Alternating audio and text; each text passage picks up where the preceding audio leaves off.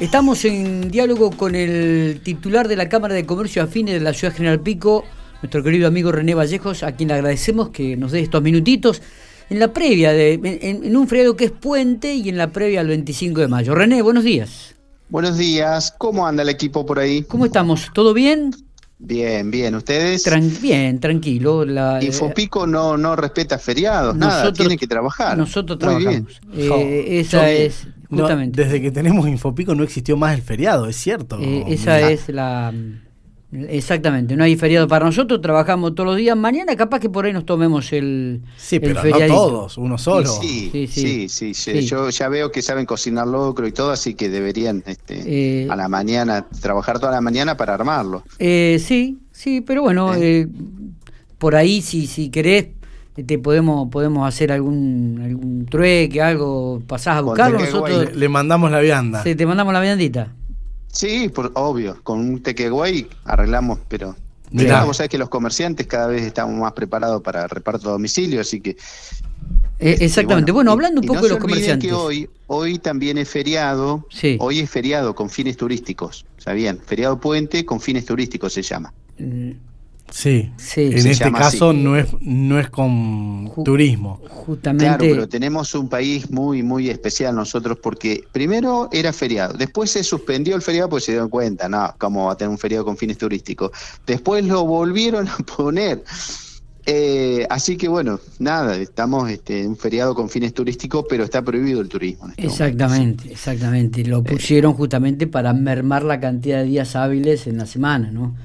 Entonces, en vez de ser cuatro, que sea solamente tres. Sí, le sirve al empleado público, al privado no nos sirve para nada eso. Pero Miércoles, jueves jueves, viernes. Bueno, contanos un poco, ¿cómo es la actividad? ¿Hoy está todo el mundo cerrado o hay gente que abrió sus puertas? Lo que pasa es que si hoy, no, no, eh, digamos, los negocios no pueden abrir sus puertas. Eh, digamos, sí, te entiendo que me querés decir si están trabajando igual con delivery, pero no. En general hoy no, hoy mañana no, no va a abrir porque si el comerciante abre hoy y trabaja eh, con cadeterías o con delivery como sea y va el empleado tiene que pagarle el doble porque recordemos lo que estaba recordando recién yo, es feriado. Este, entonces, este, en medio de la crisis que tenemos, pagarle horas extra a un empleado a un 100% cuando no se vende nada, tampoco creo que hoy no es un día para abrir. Ni mañana, por supuesto, mañana ya imposible, pero bueno, eh, la realidad es a partir del miércoles comenzamos de vuelta este, con envíos a domicilio, así está trabajando el comercio hoy. Eh, a través de, las páginas de, internet que tienen los comercios, o de las redes sociales o del WhatsApp. De esa manera, mucho con WhatsApp se está trabajando, ¿eh? muchísimo. Ajá, mira vos, ha, avanzado muchísimo la venta a través de WhatsApp. Bueno, ¿cómo, cómo tomaron estas restricciones? ¿Qué, análisis eh, hace la Cámara de Comercio? Sí, la, Cámara de Comercio, por supuesto que no nos gusta que nos cierren los negocios de ningún modo. Este, recordemos que siempre decimos lo mismo y lo dice el ministro de Salud, los negocios no producen contagios, este, lo que produce contagios son eh, nuestras propias cuestiones sociales este, o las imprudencias de, juntarse a, a tomar mate en las plazas públicas y compartir un mate. Eso es lo que produce contagio, digamos, en general, ¿no? Son los más contagios masivos o las fiestas clandestinas que es imposible controlar la cantidad de fiestas clandestinas en los fines de semana. Este, entiendo a la policía y el hartazgo que debe tener y, al gobierno eh, eh, también entiendo que, que, es imposible controlar. O sea, la gente no entiende. Lo que pasa es que hay muchos que no es... A ver, el tema de la fiesta clandestina es un negocio. Eh, hay que verlo por ahí, porque no es que se juntan tres adolescentes y dicen, che, vamos a poner música en este terreno baldío que está a tres kilómetros de pico. Lo que pasa que eh, eso puede ser algo inocente, pero la mayor cantidad de fiestas clandestinas son con cobro de entrada y con ganancias para los tres o cuatro vivos que andan organizándola. Esto lo dijo el comisario eh, Dupuy hace no tanto tiempo atrás en una reunión.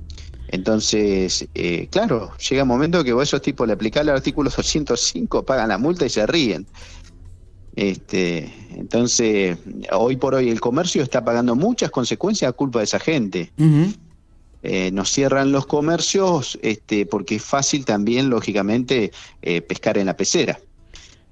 Pero bueno, ¿qué y, va a hacer? Bueno, y este, me imagino que nosotros estábamos el otro día hablando con el secretario de Hacienda del municipio de la Ciudad General Pico, René, las ayudas económicas que piensan, eh, han pensado y ya comenzaron a, hacerse desde el gobierno provincial.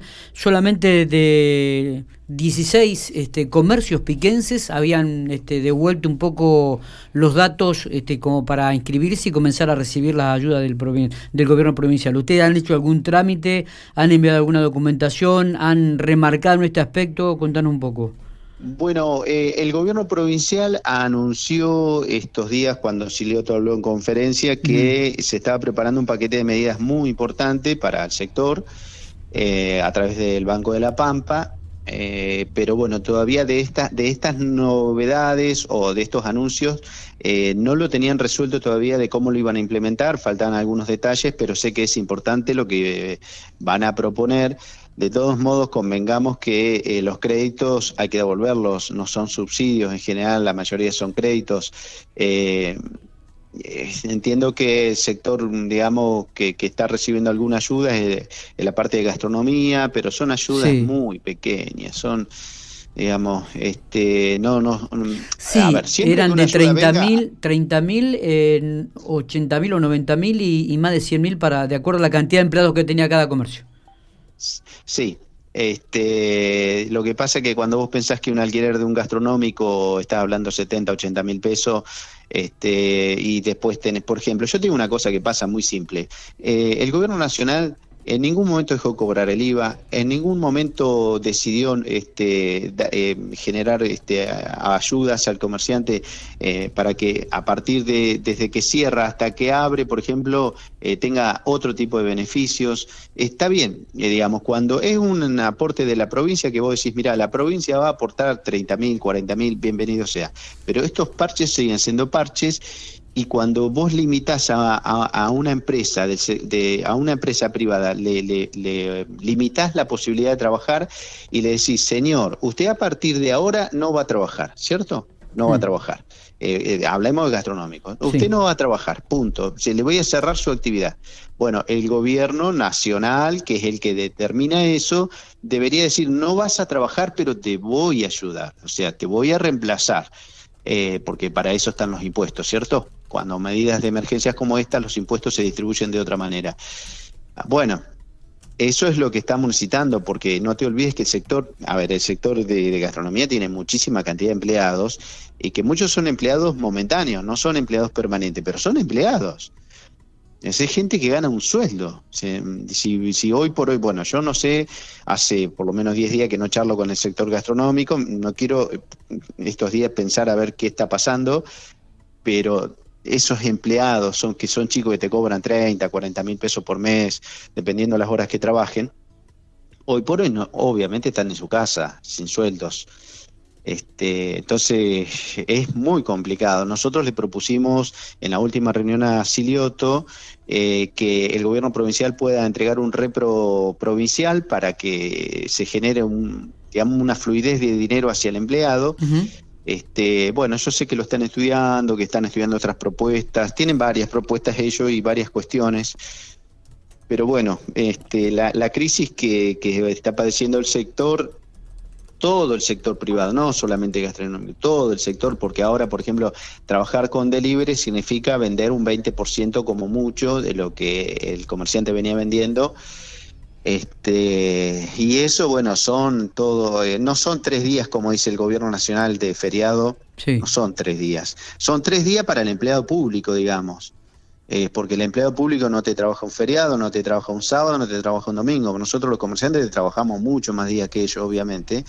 Este, y bueno, para nosotros no son tres días, para nosotros son varios días que, que están nuestros negocios cerrados. Eh, René, cambiando un poquitito del tema, digo, no sé si ya te lo he preguntado, pero eh, recién lo mencionabas, ¿no? Los, los costos de los alquileres que los comercios están pagando eh, y aquí en, el General Pico y en la zona centro. Eh, ¿Hay algún este, una reunión, algo previsto con, este, la Cámara de las Inmobiliarias como para comenzar también a regular ese tema de, los costos de los alquileres? No, porque primero, los costos de los alquileres no se pueden regular.